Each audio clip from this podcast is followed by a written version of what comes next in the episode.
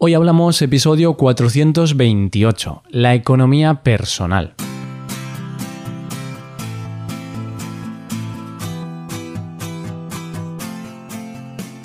Bienvenido a Hoy Hablamos, el podcast para aprender español cada día. Ya lo sabes, publicamos nuestro podcast de lunes a viernes.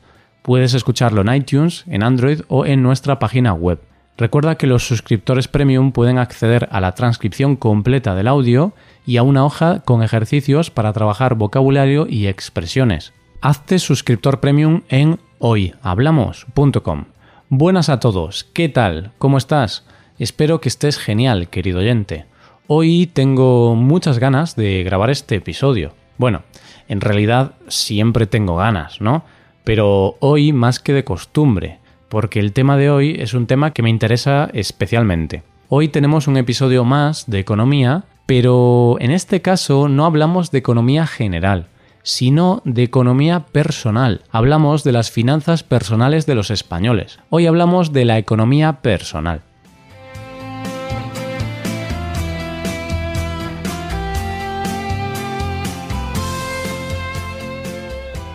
Durante los lunes de este mes, de septiembre, hemos hablado sobre la economía española Hemos visto que la última década ha sido bastante nefasta, pero poco a poco parece que vemos la luz. Y para aprender sobre esto, hemos hablado sobre todo de indicadores como el PIB, la tasa de desempleo y otros indicadores económicos. Pero un país no solo es el Producto Interior Bruto, sino que un país está formado por sus ciudadanos, por sus habitantes. Por eso es necesario hablar de la economía personal, de las finanzas personales. ¿Ganan pasta gansa los españoles o son unos tiesos? ¿Ahorran o se pulen todo el dinero? ¿En qué gastan el dinero? ¿Invierten en bolsa? Bien, hoy intentaremos responder a todo esto. La primera pregunta que vamos a responder es ¿cuánto ganan los españoles? Es evidente que con lo vagos que somos y con toda la fiesta que tenemos en nuestro país, necesitamos un buen salario para sostener nuestro frenético ritmo de vida, ¿verdad? bueno, pues el salario medio de los españoles es de 1.930 euros brutos al mes, que después de impuestos, o sea, netos, serían unos 1.600. Pero claro, eso depende de la situación personal de cada uno. Este es el sueldo medio, pero si vemos el sueldo más frecuente, es decir, el que más se repite, el que más trabajadores reciben, ese es de 1.375 euros brutos al mes, o sea, unos 1.200 euros netos. Y por último tendríamos el salario mínimo, que es el sueldo más bajo que podemos recibir legalmente, claro. Ese es de 858 euros al mes. Cantidad un poco bajo, no voy a mentiros, pero bueno, menos da una piedra. Aunque también depende de la piedra, ¿no? Porque yo creo que hay piedras que valen más que este sueldo mínimo. Ahora ya sabemos el sueldo que puede tener un español, más o menos. Algunos pues ganan bien y ganan, por poner un ejemplo, 2.000 euros al mes. Otros pueden tener un trabajo más precario y ganar el sueldo mínimo. Y algunos, desgraciadamente, pueden encontrarse sin trabajo y tener dificultades para llegar a fin de mes. Pero, por lo menos, gracias a la mejora de la economía en los últimos cuatro años, Casi todo el mundo puede vivir medianamente bien y ya no hay tantos problemas como antes. Eso no quita que no siga habiendo problemas, claro, pero hay menos. Y ya que sabemos cuánto ganamos, hay que saber si nos llega para algo, porque no es lo mismo tener mil euros en España que en Estados Unidos. Por eso, respondamos la pregunta. ¿Somos unos tiesos los españoles? pues si observamos el indicador de la tasa de ahorro de los españoles, Mm, no tenemos un buen dato. La tasa de ahorro de los hogares españoles está cerca de su mínimo histórico. Los españoles no ahorramos casi nada. Parece ser que estamos siempre sin un duro, porque esa tasa es del 6% de la renta.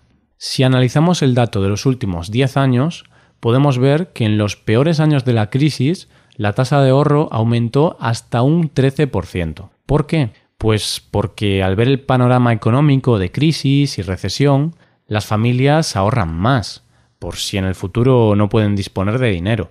O sea, ahorran para las vacas flacas.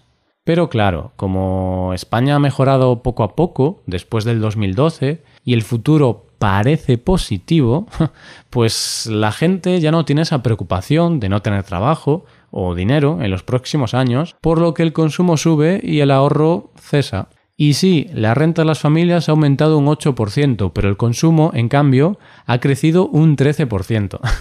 ¿Y cómo puede suceder esto? Pues con crédito. Muchas familias españolas usan crédito para financiar su consumo. Y esto de comprar productos y servicios usando tarjetas de crédito, aplazando los pagos y pagando un interés, personalmente creo que no se debe hacer. Es mejor esperar, ahorrar el dinero y comprar algo que comprarlo a crédito. Si no tenemos dinero para algo, es mejor no comprarlo. Esa es mi humilde opinión. El único crédito que creo que está bien es el crédito hipotecario, ¿no? Cuando compras una casa. En ese caso sí creo que es una buena opción. Pero sigamos hablando de las finanzas personales de los españolitos. Ya sabemos cuánto ganan y también sabemos que lo gastan casi todo. ¿Y en qué lo gastan? Pues el gasto medio por hogar fue en 2017 de unos 29.000 euros. Y de este dinero, el 30% lo dedican a pagar vivienda y gastos relacionados con ella. El 14% va para comer y beber en casa y un 12% se dedica al transporte. Estos son gastos muy normales y corrientes. Si podemos destacar un gasto un poco excesivo, quizás sería el 10% que se gastan en restaurantes y hoteles. Parece un poco alto este gasto. La familia media gasta 3.000 euros al año, o sea, unos 250 euros al mes en el sector hostelero. Y por último, cabe mencionar los 1.500 euros que se gastan en vestido y calzado, un 5% del gasto anual. Me llama la atención simplemente porque yo, ya sabes que soy muy austero, ¿no? bueno, a veces me llaman cutre o rata, pero prefiero la palabra austero. pues yo en vestido y calzado mm, no gasto más de 200 euros al año. Y ahora, siendo completamente sincero, desde que tengo novia no he ido a comprar ropa, porque con lo que me regalan Navidad y por mi cumpleaños, pues ya tengo para todo el año. Y ya por último vamos a hablar de qué hacen los españoles con el dinero si no lo han gastado, han sido sabios y han ahorrado una parte. Vamos a hablar de las inversiones. Si hablamos de invertir en bolsa, este es un mundo casi desconocido para los españoles. Poca gente conoce sobre el tema y de hecho solamente el 6% de las familias invierten en fondos de inversión. Un 11% invierten en acciones directamente, pero de media invierten poco dinero en las acciones. Este dato quizás se debe a que algunas empresas dan acciones a sus empleados o algunos bancos, como el Santander, promocionan mucho sus acciones para que sus clientes las compren. Por eso está claro que para los españoles los activos financieros como acciones, fondos de inversión y demás es un mundo que desconocen. El único activo que sí es habitual en la inversión de los españoles son los depósitos a plazo fijo, o sea, renta fija que aporta un pequeño interés anual. Vale, a los españoles no nos gusta la inversión en activos financieros, pero nos encanta la inversión en inmobiliaria. 8 de cada 10 familias poseen una casa en propiedad, o sea, el 80% de las familias son dueñas de su vivienda.